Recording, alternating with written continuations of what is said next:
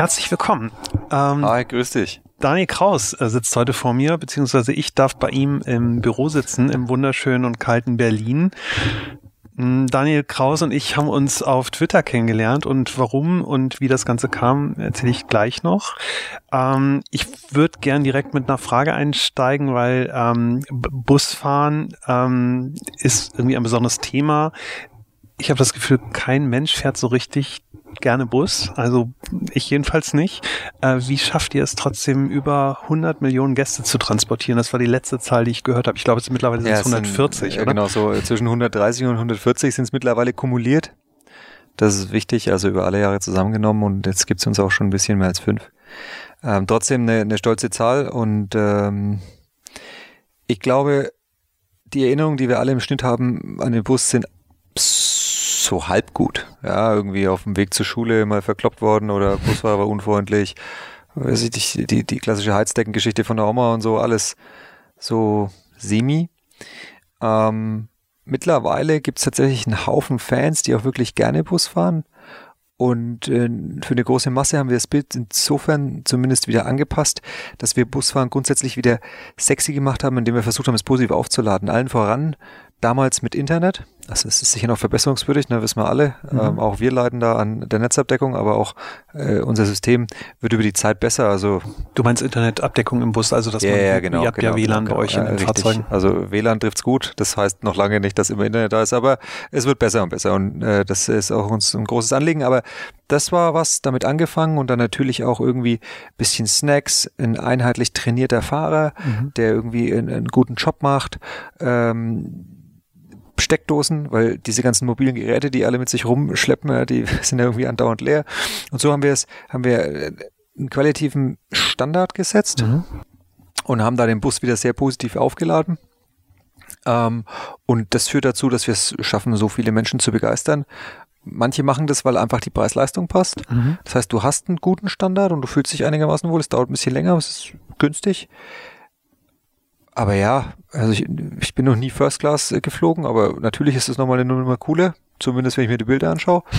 Ähm, die Frage ist, was, was ist es mir wert? Und es geht ja schon mhm. noch ein bisschen darum, irgendwie sicher und, und pünktlich äh, ans Ziel zu kommen.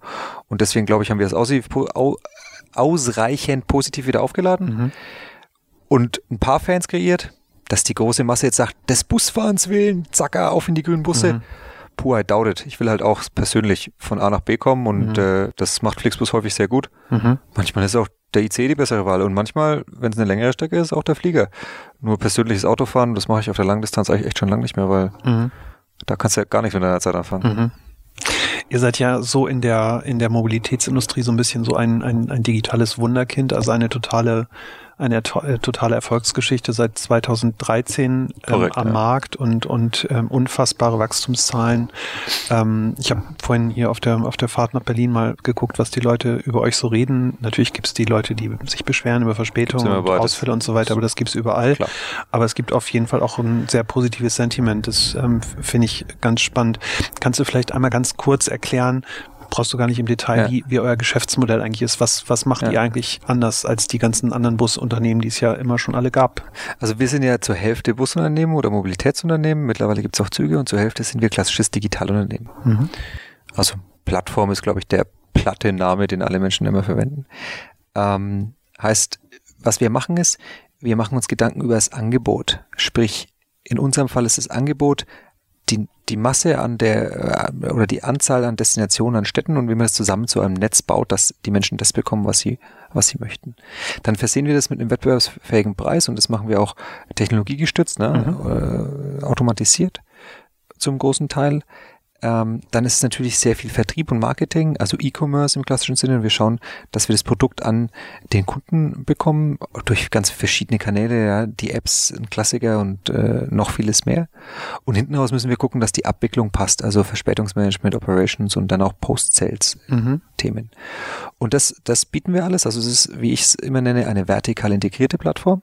Mhm. Denn das, was die Buspartner leisten, ist dann wirklich der Betrieb der Busse, dass die immer fahrtauglich sind, dass die sicher sind, dass die regelmäßig gewartet werden und dass wir äh, eben auch ausreichend qualifizierte und gut geschulte Fahrer haben, die dann quasi auf den Bussen ähm, jeweils dann auch teilweise im Schichtbetrieb äh, unsere Gäste sicher und, und freundlich von A nach B bringen und äh, äh dafür teilen wir uns dann die Umsätze. Mhm. Grundsätzlich gibt es da ein bisschen Modell, abhängig ähm, wie gut wir sind, wie gut mhm. wir die Busse äh, füllen. Abhängig davon kriegt Flixbus einen besseren Stake sozusagen, mhm. aber im Normalfall kann man im Schnitt sagen, es ist 70-30, äh, das heißt 70 Prozent kriegt der Busunternehmer, 30 Prozent kriegen wir. Mhm. Und wie gesagt, das atmet so ein bisschen über, über die Performance, weil wir auch sagen, es gibt nicht nur so ein Subunternehmermodell, also jeder bekommt einfach nur Kohle plus Marge. Wir wollen nämlich auch ein bisschen, dass die Unternehmer unternehmerisch, ja, steckt ja schon im Wort drin, damit teilhaben. Das heißt auch mit Verbesserungsvorschlägen um die Ecke kommen und, und eigenen Anspruch haben, dass es ein guter Service ist, dass mhm. es auch auf der Straße funktioniert. Deswegen gibt's da eben eine Dynamik, um das ein bisschen abzubilden. Das heißt, ihr macht die Sachen, die Spaß machen und das, was irgendwie doof ist, Personalmanagement und Fahrzeugwartung überlasst ihr den anderen? Das weiß ich nicht. Also wir haben mittlerweile über 1200 Leute hier in der Zentrale und ähm, da hast du auch schon einiges an Anspruch, die Organisation zu bauen, das Personal zu managen. Mir persönlich macht das wahnsinnig viel Spaß. Würde ich nicht sagen, dass das doof ist. Ich glaube, äh, dass Busfahrer sehr speziell sind. Das ist nerdig, das ist bestimmt anstrengend, die mhm. zu managen. Ich bin ja bei Flixbus für die Tech zuständig, wissen wir alle, Engineers mhm. auch ein bisschen nerdig, ja, also das kann man schon vergleichen. Ähm, von daher äh, kommt der Spaßfaktor immer darauf an, wohin du gut bist und was du gerne machst. Mhm. Und wir haben uns extra mit Buspartnern eingelassen, die das über mehrere Generationen machen. Die haben da Bock drauf, die leben das als Unternehmer. Die sind einfach, die machen auch nicht nur Flixbus, die mhm. machen dann ÖPNV, also Nahverkehr, Schulverkehre, alles Mögliche. Und äh, machen vor allem das, worin sie gut sind, arbeitsteilig, Klassiker, mhm. ja, erstes Semester VWL.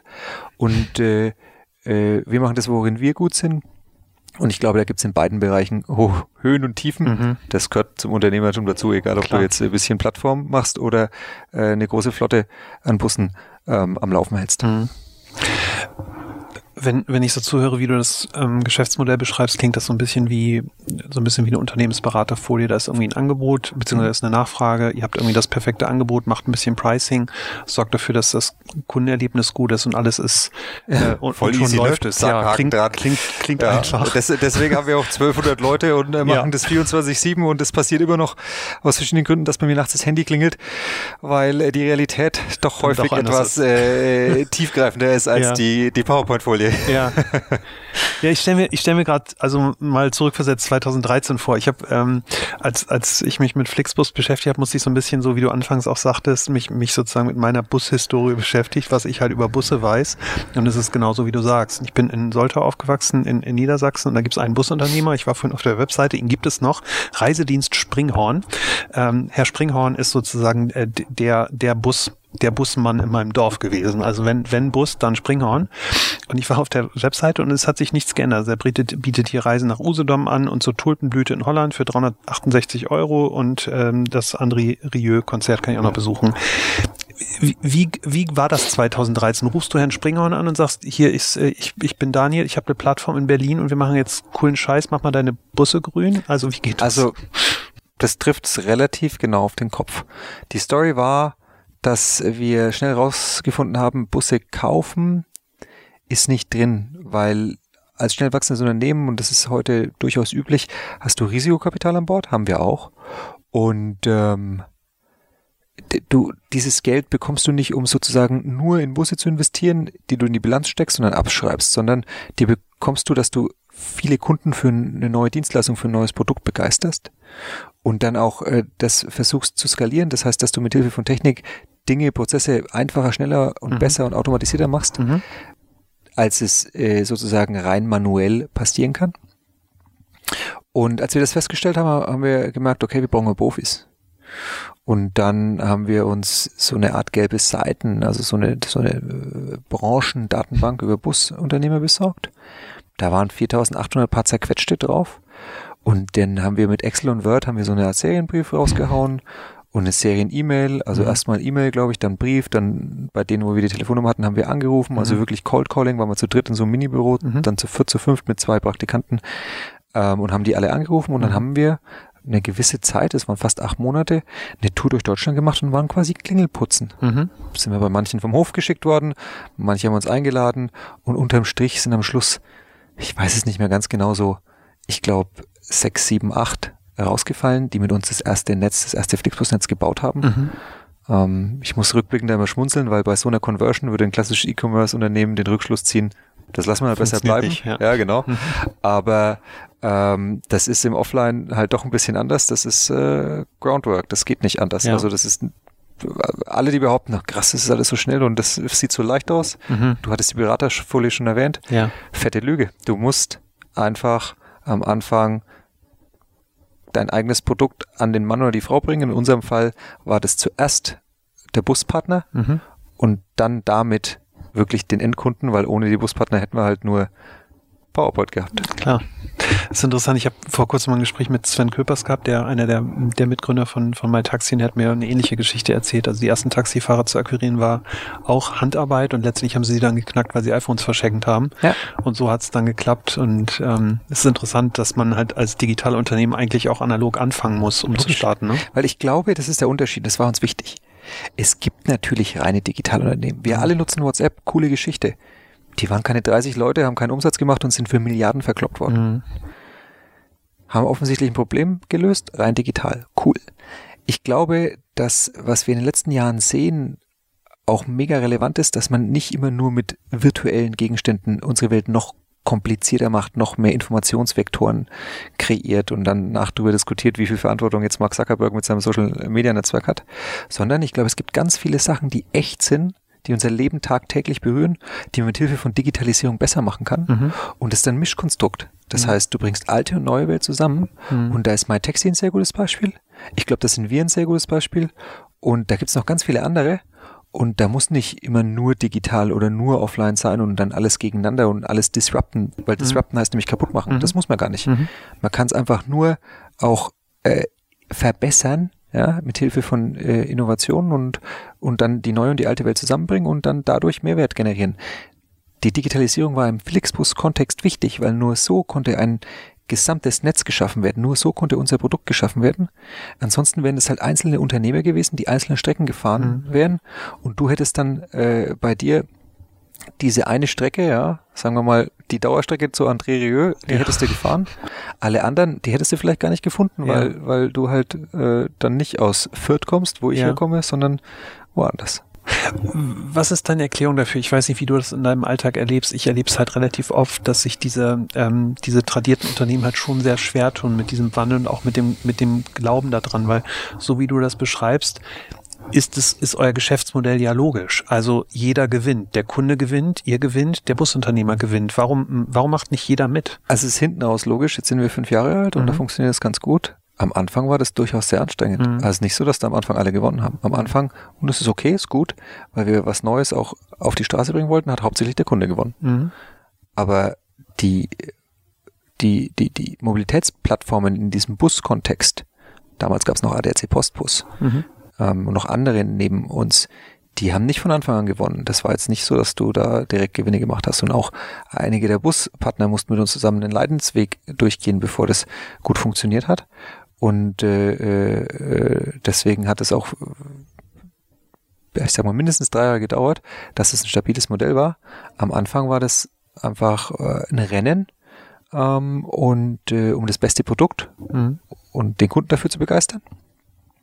Und äh, das, äh, da sind wir auch ein paar Mal hart damit gesegelt. Das ist, glaube ich, legitim. Das mhm. musst du als Jungunternehmen machen. Und wenn du schon etabliertes Unternehmen hast, tradiert hast du gesagt, dann hast du was zu verlieren. Das hatten wir nicht. Das heißt, mhm. es ist völlig legitim, dass die einen bewahrerischen Aspekt in den Gedanken mhm. haben. Und da liegt es dann an, in dem Fall an uns und an anderen Jungunternehmen, die zu überzeugen, die mitzunehmen, das mhm. aufzuzeigen und sie zu unterstützen. Das ist, ich habe die wenigsten erlebt, die sagen, ich will nicht. Und das ist alles Humbug, das Internet geht wieder weg. Ja, mhm. also ich meine, wissen wir beide, das ist irgendwie Quatsch. Aber da einfach nur zu sagen, hier ist tolles Slide und Win-Win und Plattform und mhm. yeah und wir machen eine App. Wenn du dritter Generation Busunternehmen führst, dann reicht es nicht. Die ja. kamen am Anfang mit Fragen um die Ecke. Ja, okay, und wie machen wir zum Beispiel Klo-Maintenance? Mhm. Wie werden die Dinge abgelassen? Wie werden die gereinigt? Ja, das war denen wichtig. Und äh, da kannst du es einfach wegwischen und kannst sagen, ist scheißegal, wir karren da Menschen hunderttausende Millionen. Oder du kannst sagen, okay, habe ich verstanden, nehme ich mit und nehme auch das in mein Konzept mit auf. Mhm. Und arbeite eben, das ist das Interessante, aber auch das Anspruchsvolle an so unserem Konzept ähm, arbeite eben nicht nur Richtung Kunden und Plattformen und alles super digital und vermitteln, vermitteln, vermitteln, sondern arbeite gleichermaßen auch B2B mit unseren Buspartnern, mhm. um das auch besser zu machen, ja, und dann wirklich sozusagen in unserem Fall die ganze Branche positiv und nachhaltig zu verändern. Das heißt, eure Kunden, also du hast gerade am Anfang gesagt, ähm, nur der Kunde hat am Anfang gewonnen. Da würde ich jetzt gerade mal spontan sagen, das reicht schon mal, das ist super, dann wird sich am Ende auch irgendwie das genau durchsetzen. Das ist klar, genau. Wenn der Kunde gewinnt, dann reicht es im Normalfall. Das ist schon die Grundlage, ne? Äh, wenn wenn du es schaffst, äh, den Atem zu behalten, dass mhm. sich das am Ende durchsetzt, weil weil du einen Gewohnheitseffekt hast, einen Gewohnheitseffekt hast und weil du dann offensichtlich auch, äh, wenn das anhält gibt es einen echten Need, ein Problem, mhm. das du löst, ein Need, den du, den du, äh, den du adressierst und dann, dann funktioniert es auch. Und äh, ich meine, die meisten Kunden sind auch smart enough. Ne? Am Anfang gab es ganz, ganz viele Ein-Euro-Tickets, das ist noch so äh, alte Historie. Wir machen immer noch äh, viel günstiges Reisen und Preis-Leistung ist, glaube ich, exzellent. Mhm. Aber wir können es uns nicht mehr leisten, rauszuhauen, weil wir auch die Verantwortung gegenüber dem Buspartner und dann auch den Busfahrern haben. Mhm. Und da musst du es eben balancieren. Mhm. Und äh, das äh, funktioniert ja ganz gut. Und äh, wenn du ein erwachsenes Unternehmen bist, so ein Stück weit, wie Flix mittlerweile, dann musst du dich eh dem Markt stellen. Das heißt, wenn du jetzt zu teuer bist, dann fahren die halt irgendwie mit dem Zug. Klar. Oder mittlerweile fliegen sie sogar, weil das ist ja. nämlich äh, viel zu günstig äh, innerhalb Deutschlands in den letzten Monaten. Ähm, kommt, und drauf an, wann. Dann musst, du, dann musst du einfach gucken, was ist das beste Angebot und was ja. ist der Kunde bereit dafür zu zahlen. Ich find, Warum, man, man, wo wolltest du denn hinfliegen? Nee, auch ich finde, seitdem Air Berlin weg ist, äh, die, was, was Eurowings da macht in Deutschland, finde ich, finde ich schon ein Witz. Also wenn man irgendwie 600 Euro nach Frankfurt oder nach München zahlt. Ja, aber seitdem die EasyJet jetzt am Markt ist und die Bahn auch zum Beispiel zwischen München und Berlin die neue äh, mhm. Schnellstrecke eröffnet hat und wir jetzt in Teilen mhm. äh, Züge anbieten, da gibt's schon Kampfpreise. Also mhm. wir hatten äh, eine Abschiedsfeier letzte Woche. Da ist ein Kollege aus Frankfurt also relativ last minute, für mhm. zwei Euro mit der Lufthansa nach Berlin geflogen. Kommen natürlich Steuern und Versicherung oder mhm. was das alles noch ist, Gebühren mhm. und so mit oben drauf, aber dann kostet halt ein Fuffi last minute mit einem Flieger. Puh, also das würde ich als Kampfpreis bezeichnen. Klar. Dann auch letztendlich äh, zu Kosten der Umwelt. Ne? Ja, genau, wollte ich gerade sagen. Äh, den ökologischen Fingerabdruck lassen wir jetzt mal außen Ja, klar. Wie ist das ähm, bei euch? Muss ich, muss ich eher Öko sein oder eher Tech-Nerd, äh, um hier zu arbeiten? Weder noch. Weder noch. Weder noch. Ähm, ich glaube, meine Kollegen und unsere Mitarbeiter, die lieben das, was sie tun. Es gibt einen gewissen Purpose. Die glauben an Mobilität, die finden es gut, dass wir es ermöglichen, dass Menschen äh, von A nach B kommen und äh, die Welt erkunden können. Und äh, die finden es auch gut, dass es Shared Mobility ist und dass wir es schaffen, mit dem Bus äh, eine deutlich bessere Ökobilanz als alle anderen Verkehrsträger auf die Straße zu zaubern und das mit so E-Bussen, hatten wir eingangs darüber gesprochen, das auch noch noch äh, äh, besser werden wird. Da, da glauben die dran, das finden die geil und das ist äh, Purpose getrieben. Aber du musst jetzt kein Hardcore-Öko sein, ähm, sondern ich glaube, die Kombination machst. Und Techie also es ist, glaube ich, gut, wenn du ein Tech-Verständnis hast, weil das ja doch auch ein sehr technologieaufgeladenes Business ist. Aber wenn du jetzt nicht gerade Softwareentwickler bist bei uns, dann musst du jetzt auch nicht der Hardcore-Nerd sein. Mhm. Ähm, was wir von all unseren Kollegen und Mitarbeitern erwarten, ist, ähm, dass sie sich mit unseren Werten identifizieren. Dass sie Teamplayers sind, dass sie unternehmerisch handeln, ähm, dass sie Dinge in die Tat umsetzen und nicht zu lang rumlabern und äh, ellen, ellenlange Konzeptpapers schreiben. Mhm. Ja, also das sind so Sachen, ähm, die sind viel wichtiger als jetzt äh, irgendwie stereotypisch in, äh, aus irgendeiner Schublade zu springen, möchte ich mhm. sagen. Du hast, du hast im Interview mit äh, Philipp Westermeier von OMR mal ja. gesagt, also er hat dich auch irgendwie gefragt, was, was ihr irgendwie anders macht und hast du, hast du ähnlich gesprochen, hast du gesagt, ja, wir haben den, wir haben den totalen Willen und den Hunger ja. und wir wollen die Nummer eins sein, genau. wir sind als Team ist unzertrennbar. So. Und ja, klasse, klasse, ich erzähle jetzt ja plötzlich nein. eineinhalb Jahre später nee. was anderes. Nein, nein, nein. Aber ich, ich, ich frage mich natürlich, welcher Unternehmer hat das nicht? Also äh, äh, wollen das nicht alle, die Erfolg haben, wollen die nicht alle irgendwie gewinnen und die Nummer eins sein? Also ist das, nee, ist das glaube ich nicht. Ich glaube gerade in der jetzigen gehypten Startup-Welt ist es so, dass sich viele machen das, was cool ist. Einige machen das, weil sie reich werden wollen. Mhm. Und nicht alle machen das, weil sie die Welt verändern wollen. Mhm. Es gibt Unternehmen, die sind nicht ganz so riesig wie Flix. Da weiß ich, weil ich die Gründer gut kenne, die sind purpose-getrieben. Mhm. Einhornprodukte zum Beispiel. Mhm. Ja? Du kannst mit allen möglichen Vogel, äh, Vögeln ähm, mit Einhorn macht äh, glaube ich, mehr Spaß, wobei äh, ich werde jetzt der Papa, von daher ähm, muss ich mich jetzt outen. Er bin jetzt nicht so der, der Monster-Einhorn-Kunde in den letzten äh, Monaten äh, geworden, aber die Jungs wollen darüber hinaus Erfolg mhm. haben. Und Ähm, da gibt's ganz, ganz viele andere Beispiele noch. Es gibt aber auch welche, da weiß ich nicht, was die, äh, durch was die getrieben sind. Und ich glaube, lass mal in die USA schwenken. Natürlich sind es auch beeindruckende Unternehmer, so wie der Uber-Gründer, Travis mhm. Kalanick. Aber es scheint wohl, dass der ein anderes Wertegerüst hat und vielleicht, weiß ich nicht, Teamplayer schafft, ähm, Demut, Dankbarkeit und das, was ich für wichtige Elemente Unternehmertums halte, wohl weiter hinten mhm. Äh, in die Prioritätenliste gesteckt hat. Und äh, dann ist die Frage, wie nachhaltig kann das sein? Ne? Also es gab ja auch Gründe, warum er äh, jetzt da vielleicht nicht mehr an der, an der Spitze steht, wobei ich das nicht genau weiß, aber das ist, das sind so die Themen, die zeigen in vielfältiger Hinsicht, dass es einige Unternehmen gibt, die unabhängig von der Größe wirklich das auch so sind, wie sie es darstellen mhm. und sagen und Purpose getrieben sind.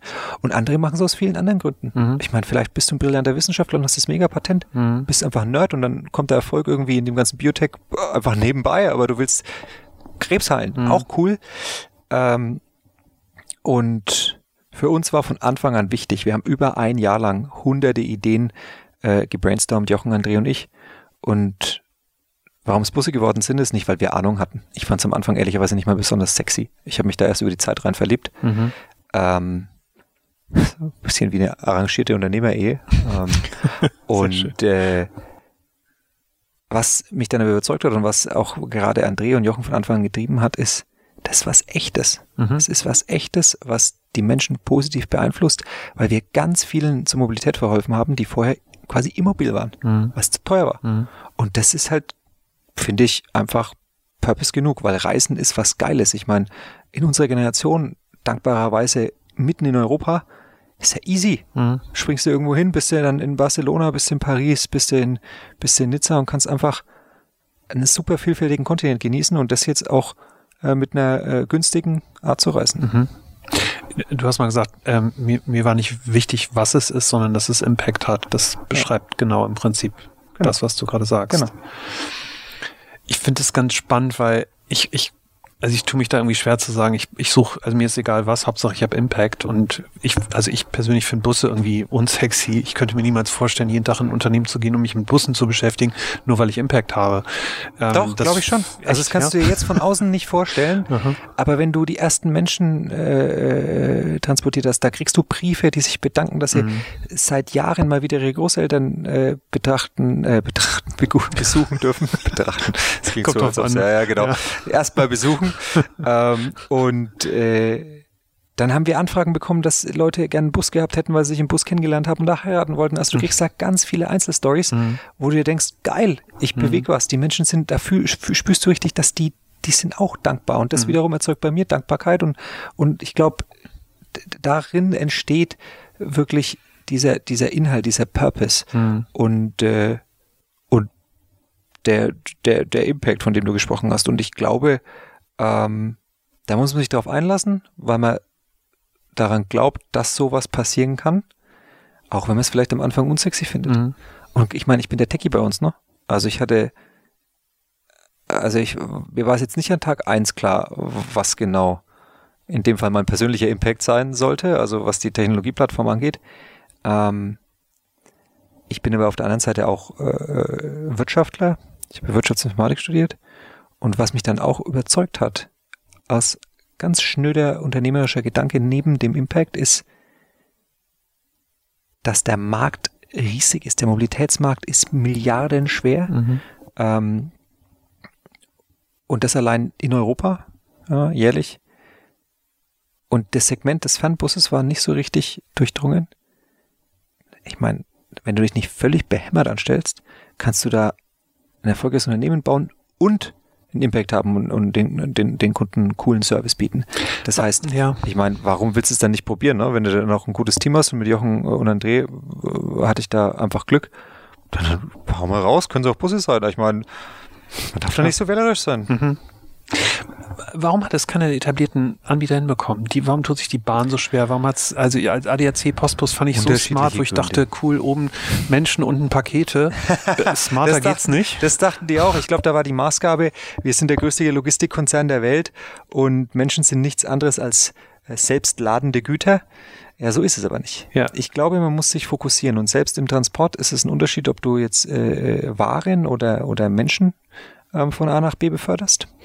Und ich glaube, man darf nicht auf schiere Größe, Kapital oder zurückliegende Erfolge, äh, auf den darf man sich nicht ausruhen, weil das alles kommt aus der Vergangenheit. Mhm. Man muss im Hier und Jetzt gucken, was ist der Bedarf, was will der Kunde und muss dann sehr schnell iterieren und zusammen mit dem Kunden immer wieder den Service verbessern und auf die Straße bringen, was gebraucht wird. Und ich glaube, die Geschwindigkeit von Startups, gerade die Entscheidungsgeschwindigkeit, die ist der elementare Vorteil gegenüber Incumbents, Corporates, großen äh, Unternehmen, weil die halt auch wieder einen bewahrerischen Aspekt haben, die überlegen viel, da kommt da ein Unternehmensberater und hier und da noch ein Konzept. Und in der Zeit ist ein Startup schon draußen. Man sagt ja auch immer, mit dem ersten Produkt, mit dem du rausgehst, da musst du dich schämen. Und glaub mir, das haben wir. Ähm, aber du hast was und hast dann direkt Feedback und kannst daran besser werden. Und in der gleichen Zeit kann ich noch 30 andere Konzepte schreiben und weiß nicht, ob es den Zahn der Zeit trifft. Mhm. Und das war bei diesem Postbeispiel, glaube ich, der Unterschied. Die haben am Markt vorbei entwickelt. Da gab es Getränkeautomaten, da gab es noch mehr Beinfreiheit und da gab es Tod und Teufel. Natürlich zum Premiumpreis, aber es wollte da kein nein, Premiumprodukt. Die, die Premium-Fernreise machen wollten, haben sich in Zug und in den Flieger gesetzt. Mhm. Die, die aber einen schmalen Geldbeutel hatten und trotzdem das Erlebnis Reisen haben wollten, die haben sich im Bus gesetzt. Mhm. Und äh, da brauchst du dann vielleicht keinen Snackautomaten. Das ist das eine. Das andere ist, ähm, du musst halt auch wirklich, wenn du was Neues machst, aus dem Bestehenden heraus, den Mut haben, dich im Zweifel selbst zu kannibalisieren.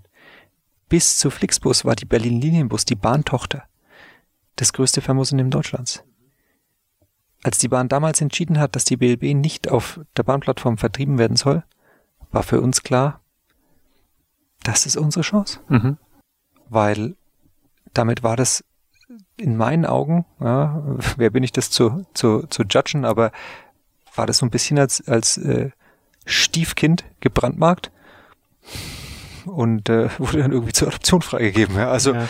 äh, do- doppelt schlecht für die BLB und ähm, wir haben weiterhin immer versucht, uns ganz klar am Kunden und am Markt auszurichten und weiter und weiter und weiter. Was wollt ihr? Welche Städte wollt ihr? In welchem Takt wollt ihr? Was seid ihr bereit zu bezahlen?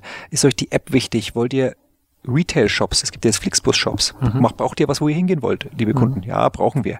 Und so weiter. An den und so fort. Bahnhöfen, Genau, glaube ich, an den die. Bahnhöfen, absolut. Genau, da habe ich es gesehen. Und, äh, und das ist das Gleiche, was uns immer noch treibt. Allein letzte Woche war hier äh, ein Customer Experience Workshop, da laden wir äh, Kunden ein, wir kriegen zu E-Mails dazu und dann können die kommen und können in neuen Features in der App rumspielen und können sagen, das ist cool oder das ist totaler Crap, Mhm. habt ihr euch irgendwie. Mhm. Und dann kannst du aber direkt frühzeitig irgendwie das ändern und kannst nicht dir ein Wolkenkuckucksheim bauen, kannst es raushauen und bist dann frustriert, dass die Leute sagen, okay, das haben wir jetzt aber nicht gebraucht. ja. Das ist relativ einfach. Das ist auch die Stärke von nicht nur Flixbus, sondern von fast allen erfolgreichen Jungunternehmen. Hm. Ich habe ähm, vor zwei, drei Wochen mit einem ähm, Eigentümer einer, einer großen österreichischen Brau Brauerei gesprochen, die Marktführer sind und er hat einen schönen Satz zu mir gesagt, er hat gesagt, unser Problem ist, dass wir Marktführer sind. Wir haben einfach zu viel zu verlieren. Und das fand ich einen ganz, ähm, ganz harten Satz irgendwie, wo ich halt dachte, jeder will Marktführer sein und der Arme, der Marktführer ist, hat genau das gleiche Problem. Das ist ja im Sport auch so. Mhm. Du sagst immer, gerade im Training, bis du Chef wirst, das ist also der schnellste Mhm. oder der am weitest springendste. Mhm. Ich glaube, Rennen ist das beste Beispiel. Wenn du gezogen wirst und schnell hinterherläufst, Mhm. kriegst du immer noch ein bisschen deinen persönlichen Record. Mhm. Wenn du immer ganz vorne läufst, ist das eine unwahrscheinliche Bürde. Also ich bin- finde es auch beeindruckend, Usain Bolt, solche Leute, Wahnsinn, weil der läuft ja quasi nur noch gegen die Uhr. Das ist ja überhaupt nichts. Und äh, deswegen ist auch Wettbewerb, glaube ich, was Gesundes. Und äh, deswegen ist dieses Bewahrerische, das ist, das kostet enorm viel Kraft, dagegen selbst anzuarbeiten. Mhm. Also schon mal ein gutes Erkenntnis. Ich äh, Ja. trinke leider kein Bier, aber ich äh, glaube, das ist sehr hilfreich, dass, äh, dass es die Brauerei in Zukunft auch gibt. Ja, wir, wir helfen dem jetzt auf dem Weg der Digitalisierung. Das finde ich halt auch toll. Ein Unternehmer, der halt sagt, okay, wir ruhen uns nicht aus, wir sind, wir sind die Größten, aber wir wollen halt auch in fünf Jahren noch die Größten sein. Genau. Und deswegen investieren Ja. wir jetzt. Ja. Ähm, vielleicht eingangs, ich hatte es erwähnt, wir haben uns über Twitter kennengelernt, über eine, eine ähm, mehr oder weniger traurige Geschichte. Es waren ja die, diese Ausschreitungen vor ein paar Wochen in Chemnitz und dann gab es dieses Konzert mit, ich glaube, da wurde der Hashtag auch Wir sind mehr äh, geboren Korrekt. und ähm, ähm, ich war früher bei Twitter und deswegen, ich verfolge das natürlich ah, cool. stark.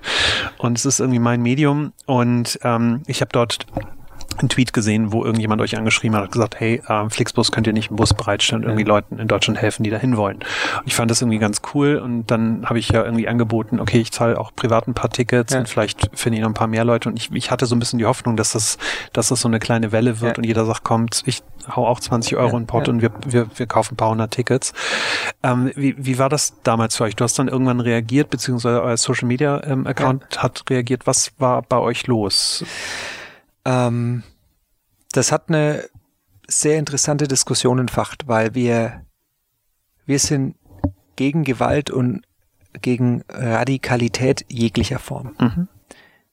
Zuerst hat, glaube ich, rechte Radikalität das ausgelöst mhm. und ich bin absolut dagegen. Ich glaube, wir brauchen eine weltoffene und tolerante Gesellschaft und es hilft nicht, Flüchtlinge für alles zur Verantwortung zu ziehen. Ich war neulich auf einem Vortrag von Cem, Öz, äh, Cem Özdemir, der witzigerweise gesagt hat, ins Publikum, nur damit es nochmal jeder verstanden hat, unsere schlechte Infrastruktur und das schlechte Internet, nein, die Flüchtlinge haben nicht den Boden aufgegraben und die ganzen Kabel geklaut und sind abgedampft. Mhm. Das liegt ganz an uns, ja. Und dann haben alle im Saal gelacht und ich dachte mir, ja, aber so ist es, ja. ja. Und äh, deswegen hat mich das sehr traurig gemacht und mir macht auch vieles, was in der politischen Landschaft da gerade passiert, macht mich äh, sehr nachdenklich. Und dann haben wir intern die Diskussion eben geführt. Aber wir sind für alle da. Mhm. Und für alle heißt auch für den ganz linken sowie den ganz rechten Rand mhm. der Gesellschaft. Und wenn man sich das vor Augen führt, ist das schwierig als Unternehmen hart Stellung zu beziehen. Ähm, ich glaube aber, dass es der Verantwortung eines jeden Einzelnen und auch speziell exponierter Personen ist. Joe Käser war da auch sehr weit vorne dabei, als Person, die, auf die, zu dem er vielleicht hochschaut, auch Verantwortung zu übernehmen. Und dann haben wir uns entschieden, dass äh, ich als Daniel Gauss, aber eben auch als Gründer von Flixbus, ähm, handeln werde. Und dann habe ich ja äh, äh, Tickets verschenkt, ja. letztlich.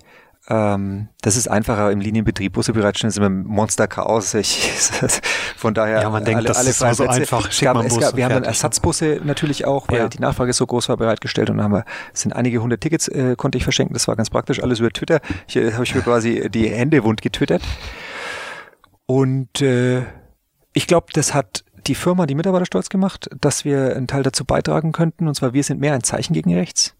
Aber auch da gab es dann wieder negatives Feedback, weil natürlich war dann auf der Bühne teilweise von anderen radikalen Dingen die Rede, mhm. die wir nicht unterstützen wollten. Mhm. Darum geht's nicht, sondern ich wollte einfach, dass die Menschen zeigen, nein, wir verscheuchen keine Flüchtlinge. Ja, und mhm. Chemnitz ist keine braune Stadt, sondern das war halt Zufall, dass es da passiert ist. Und wir als Volk sind offen und bleiben offen und, und, und stehen dafür ein. Und ähm, aber wie gesagt, dann gab es auch Gegenreaktionen. Es haben tatsächlich Leute bei uns Buchungen storniert, weil sie gesagt haben, ihr unterstützt Linksradikale. Mhm. Ich will überhaupt, ich will, wie gesagt, ich bin gegen Radikalität. Mhm. Aber das siehst du mal, dass was das alles krasses mit sich äh, ziehen kann. Ich würde es jederzeit wieder so machen, weil meine Meinung ist, dass das nicht geht. Wir haben nicht nur, dass wir als Land eine spezielle Historie haben, sondern ich finde es einfach eine unverschämte Frechheit, wie da teilweise reagiert wird. Mhm. Und dagegen positioniere ich mich. Mhm. Und das mache ich als Privatperson, aber das mache ich natürlich auch ähm, in meiner Funktion. Das heißt, es war eine bewusste Haltung, dass du kommuniziert hast und nicht der Flixbus-Account? Ähm, das war äh, eine bewusste Haltung, mhm. weil wie gesagt, ähm, Flixbus ist eine Unternehmen und bei Unternehmen, die eine Dienstleistung für alle bereitstellen, ist es echt schwierig, das sich zu positionieren. Mhm. Ne? Also da ist vorhin auch die Öko-Geschichte und mhm, so gesagt. Ja. Wie du weißt, wir sind nicht die Hardcore-Greenwasher. Wenn wir was Cooles machen wie den, wie den E-Bus, da hauen wir raus. Mhm. Aber ansonsten erzählen wir nicht jedem dauernd, dass wir den beste CO2-Bilanz haben von allen Fernverkehrsmitteln, ja. weil du bist ein Service, du willst bestmöglich liefern, aber alle, und du kannst klar sagen, wir sind gegen Radikalität, aber es gibt immer zwei Seiten und das hat sich auch in Chemnitz gezeigt, mhm. schwierig. Als Person kann ich aber mehr Dinge in Kauf nehmen. Und warum ich das gemacht habe, ist, weil ich halt Social Media mäßig am aktivsten von uns dreien bin. Mhm. Und äh, und äh, äh, weil das glaube ich auch, weil ich meine Meinung auch sozusagen, ich kann in Diskussion gehen. Das habe ich in Twitter dann auch mit einigen, die gesagt haben, hey und so, ich kann mich da äußern. Mhm. Ich kann meine Meinung sagen. Ein Unternehmen ist ein amorphes etwas. Das ist mir ein bisschen schwierig. Und deswegen war das eine bewusste Entscheidung. Ich glaube, es war die richtige Entscheidung. Wir haben vielen, vor allem Jugendlichen und jungen Menschen, äh, äh, äh, geholfen, dass sie da auch zeigen konnten, dass äh, Deutschland eine weltoffene Gesellschaft ist. Und äh, ich habe aber auch im Nachgang klar gemacht, dass es niemals die Intention war, dass wir gesagt haben, ja, natürlich ist völlig, völlig okay, wenn die Linken da irgendwie die, äh, die Autonomen da Steine werfen und Polizisten mhm. verprügeln, das ist auch Quatsch. Mhm. Ich meine, ich verstehe gar nicht, warum sich die Menschen dauernd prügeln und das ist ja, aber ähm, das konnte ich einfach für mich sozusagen äh, kundtun und rechtfertigen und deswegen war das, glaube ich, die richtige Lösung und ähm, das zeigt es auch bei anderen Beispielen. Also viele, die haben als Personen unterschrieben und ja, da weiß jeder, wo sie arbeiten. Hatte ich schon erwähnt, prominentes Beispiel ist Joe Käser aber äh, Siemens hat jetzt auch nicht gesagt, hier, wir stellen Gott weiß was zur Verfügung oder, oder, mhm. oder auch die Bahn. Also da muss man ein bisschen, man hat eine gesamtgesellschaftliche Verantwortung. Als Person kann man dann noch mehr Flagge zeigen und unterm Strich wähle ich auch. Und ich persönlich würde zum Beispiel nie AfD wählen, würde mir halt einfach mhm. nicht einfallen. Hast du den Vorwurf bekommen, dass es Marketing ist? Weil das habe ich, also ich wurde auch äh, wüst beschimpft über DMs. Ich habe noch nie so viele Leute in meinem Leben geblockt und ich, ähm. ich, bin da schon irgendwie lange und das, ich war, ich war erschüttert über den Hass, der auf dieser Plattform ja, da ist. Und ich ja, hab mir, äh, also wir also stehen jetzt nicht hab, so in der Öffentlichkeit, hab, aber ihr. Ich habe, ich habe äh, bisschen, bisschen Dresche bekommen. Mhm. Ähm, vorwiegend war das positiv.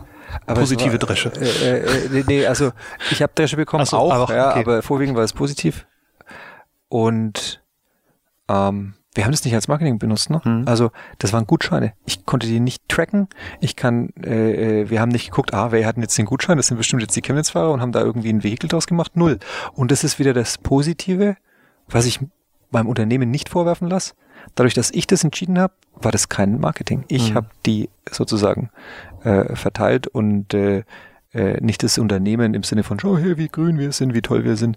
Ähm, von ja. daher würde ich sagen, äh, haben wir unseren Teil dazu äh, beigetragen, dass, ähm, dass Deutschland zeigen kann und vor allem Chemnitz unterstützen kann, zu zeigen, dass es eine weltoffene Stadt in einem weltoffenen Land ist. Und das hat überhaupt nichts damit zu tun. Also mhm. ich, wir sind, Marketing machen wir eigentlich ganz gut, performanceseitig. Und äh, wenn der Chef ein paar hundert Twitter-Faden äh, raushaut, das ist nicht unser Stil mhm. von Marketing. Ja, deswegen, ich fand ich fand ganz interessant. Ich habe natürlich auch ähm, geschaut, was ihr für Marketing macht und ich habe halt gedacht, okay, wenn es irgendwie Marketing ist, ist es dann schon irgendwie ein Bruch. Und ja, fand genau. Dann, nee, da sind wir da konsistenter, das ist echt mit ein paar war, Millionen Keywords ich hab das gemacht, Google macht man mehr. Weil ich das unbedingt wollte. Das war ja. ein persönliches Anliegen. Ja. Und äh, ich bin privilegiert, dass ich da einen Impact haben konnte, weil ich eben Teil des Unternehmens bin. Und ich würde es wieder so machen. Aber Würdest es wäre kein, also es würde auch nie in keine andere Konstellation Unternehmensmarketing sein. Wie gesagt, nicht nur, weil es ein Bruch ist, weil ein Unternehmen für alle da ist. Und das gilt, solange sie sich ans Gesetz halten, mhm. auch für beide Ränder der Gesellschaft. Mhm. Wenn du an, an große Unternehmen denkst, wir haben jetzt, du hast das Wort Impact genutzt, du hast Purpose gesagt, du hast Haltung gesagt, ähm, du, du findest es wichtig, selbst aufzustehen und was zu tun, ähm, sei es unternehmerisch, aber jetzt auch ähm, meinetwegen politisch. Glaubst du, dass das auch ein Problem sein kann in großen Unternehmen, in Konzernen, weil so jemand wie Joe Keser ist halt einfach auch eine Ausnahme, aber dass sich jetzt, äh, keine Ahnung, Herbert Dies von VW ähm, auf die Bühne stellt und ähm, politische Aussagen trifft oder? Ich glaube, ein Großteil unserer deutschen Manager ist zu unpolitisch. Mhm. Wenn du jetzt anguckst, was in den USA passiert ist für, aber vor allem natürlich auch gegen Trump, was passiert ist, als dann irgendwelche Dekrete rund um diese mhm. ganze mhm. Flüchtlingsthematik passiert ist, die hauen da alle was raus. Mhm. Ob das äh, der Google CEO ist, ob das der Microsoft CEO ist, ob das äh, der Amazon CEO ist, die hauen da alle was raus. In Deutschland ist es schon manchmal bedenklich. Mhm. Also es gibt ein paar, dann gibt es dann hinten raus, gab es noch eine Petition, das ist cool. Äh, wie gesagt, Joe Käser, der ist streitbar, ja? der hat eine Meinung. Und er steht für sein Unternehmen ein. Da hast du was, was gefeiert wird, wie in dem Chemnitz-Umfeld. Da hast du aber ein paar Wochen später auch was, was kontrovers diskutiert wird in dem Saudi-Arabien-Umfeld. Mhm. Das ist halt entweder du kannst ja nicht, das hast halt eine Meinung und ich akzeptiere seine. Ich kenne ihn nicht persönlich, von daher kann ich jetzt nicht sagen, cooler Typ oder nicht cooler Typ. Aber jetzt in dem Chemnitz-Umfeld muss ich sagen, finde ich cool, dass er Eier bewiesen hat und dass er wenigstens auch in allen anderen Belangen oder in sehr vielen eine politische Meinung hat. Mhm. Und ich finde es bedauerlich, dass es andere nicht haben. Mhm. Ich habe unternehmerisch den Heinz Dürr durfte ich besser kennenlernen in diesem Jahr. Bombiger Unternehmer, der hat auch eine politische Meinung und äh, tut die, äh, tut die kund. Und wie gesagt, das gehört zur unternehmerischen Verantwortung dazu in Deutschland ist es mittlerweile etwas unterrepräsentiert. Warum, weiß ich nicht. Ne? Vielleicht darfst du es nicht, kriegst vom Aufsichtsrat eine drauf, hast du Angst, dass du vielleicht irgendwie äh, staatliche Aufträge oder Aufträge aus Teilen der Gesellschaft nicht mehr bekommst, das ist schwierig. Aus Unternehmenssicht kann ich es verstehen, dass jetzt nicht ein ganzes Unternehmen im Namen des Unternehmens sowas raushaut. Ich glaube, als CEO bist du so exponiert und hast auch über die Rolle des CEOs eine gesellschaftliche Verantwortung, dass wenn du eine politische Meinung hast, solltest du besser kundtun, weil ähm, gerade diese Meinungen, ja, die, die glaube ich, können das zum Positiven beeinflussen. Ähm, die können zum eine kontroverse Diskussion entfachen, mhm. die immer gut ist, weil man sollte darüber reden, bevor man sich prügelt. Mhm. Und äh, freie Meinungsäußerung ist jetzt kein Privileg der Presse. Das können wir alle, Gott sei Dank, in diesem Land. Glaubst du, dass Digitalisierung diesen Druck erhöht auf die Konzernlenker? Ja, ich weiß es nicht. Ich weiß es nicht. Also es kriegen ja, wenn wir jetzt die Twitter-Aktion von dir mitnehmen, das kriegen die Mitarbeiter natürlich mit. Wenn du früher, äh, keine Ahnung, weil du dran geglaubt hast, eine Spende anonym gemacht hast, hat es keiner gesehen. Heute tust du die Dinge auf Twitter. Mitarbeiter mhm. sehen das, potenzielle Mitarbeiter sehen das. Ist das? Also ich glaube schon, dass es langsam wirkt in diese Richtung geht. Es ist ja auch eine, eine, eine was, was Twitter tatsächlich auch wirklich so erfolgreich gemacht hat, dass Nachrichten in Sekundenschnelle geteilt werden mhm. und dass auch dann Menschen sich kundtun können. Mhm. Ähm, man hatte auch gemerkt, dass irgendwo in verschiedenen Bereichen, ja, bleiben wir mal in, bei dem Siemens-Beispiel, weil du mit Käse angefangen hast, da haben dann auch die, die Siemens-Verantwortlichen in Thüringen und in Sachsen, glaube ich, auch nochmal untereinander sozusagen aufgerufen und gesagt, hey, wir sind auch eine offene Firma und so. Ja. Also ich glaube, es entwickelt sich in die Richtung. Aber es ist jetzt nicht so, dass ich sage, boah, das hat jetzt, also das jetzt ist schon so, wir sind einfach schon da. Es ist, die machen das sofort klar, bloß weil die Mitarbeiter sagen, hey, wir würden das gerne auch von unserem Chef und die fordern das ein. Mhm. Das ist, ich glaube, der Denkprozess hat begonnen und ich kann mir gut vorstellen, dass eine jüngere Generation, das gilt für die Politiker genauso, da wesentlich affiner mit umgehen und äh, und das dann unterstützt, auch äh, eine Position, eine Meinung kundzutun und, und Stellung zu beziehen. Aber es ist halt auch Twitter als, als Werkzeug der Digitalisierung ist in meinen Augen auch kein Allheilmittel, weil es funktioniert offensichtlich nicht, die mächtigste Nation der Welt über Twitter zu führen. Also, nee, ich muss mich korrigieren, es scheint zu funktionieren. Nee, es scheint zu funktionieren. Ähm, aber freie Meinungsäußerung, Haken dran. Nur Reflexionsfähigkeit, I don't know, ich bin mir nicht sicher, ob ich beim Kacken mal schnell irgendwie was raushauen würde. aber auch das kann man machen. Und das ist vielleicht ein Gegenbeispiel. Und ich glaube, in, in diesem Spannungsfeld sind jetzt auch aktuelle Spitzenpolitiker in Deutschland, in Europa, in anderen Ländern der Welt, genauso wie CEOs, jetzt ganz im Speziellen in Deutschland gefangen und die sind gerade am Entscheidungsfinden. Und ich mhm. hoffe, dass es transparenter, offener wird und dass äh, dann auch mehr äh, sich klar positionieren, wie in dem Fall bei Chemnitz jetzt zum Beispiel der Joe Kaiser und ich. Mhm. Letzte abschließende Frage. Du hast gerade nebenbei erwähnt, dass du äh, Vater wirst. Weiß nicht, das erste Mal oder? Ja, das, das erste, Mal. Mal. Sehr gut. Also, von dem ich weiß, aber ich bin mir ziemlich sicher, dass das erste Mal ist. Ich bin sonst Einhornproduktkunde. Weißt du schon Mädchen oder Junge? Ein Junge. Ein Junge. Welches Unternehmen, welches Mobilitätsunternehmen wird dein Sohn nicht mehr kennen? Welches Unternehmen wird weg sein? Das ist eine saugeile Frage aber echt schwer. Ähm, ich glaube, der wird die Bahn in der jetzigen Form nicht mehr kennen. Ich bin mir nicht sicher, ob er die Eurowings noch kennen wird und alle europäischen Airlines in diesem, in diesem aktuellen Setup. Und es gibt wahrscheinlich weltweit noch sehr viele andere. Aber ich bin mir sicher, dass er Flix, Flix Mobility. Die wird er natürlich. Die wird er wohl noch kennen. Ja klar, das hat Papa gemacht. Super. Vielen Dank für deine Einschätzung und für das äh, tolle Gespräch. Hat mir riesig Spaß gemacht. Ja, mir auch. Ähm, danke, danke dir, dass du dass auf meine Einladung bist. Ja, ja, ja, es war, war super. Ich fliege jetzt direkt weiter nach München für 48 Euro mit Lufthansa. Siehst du? Viel genau. zu billig. Ja, genau. Äh, vielen, vielen Dank und bis bald. Cool, mach's gut. Bis dann, Manu. Ciao.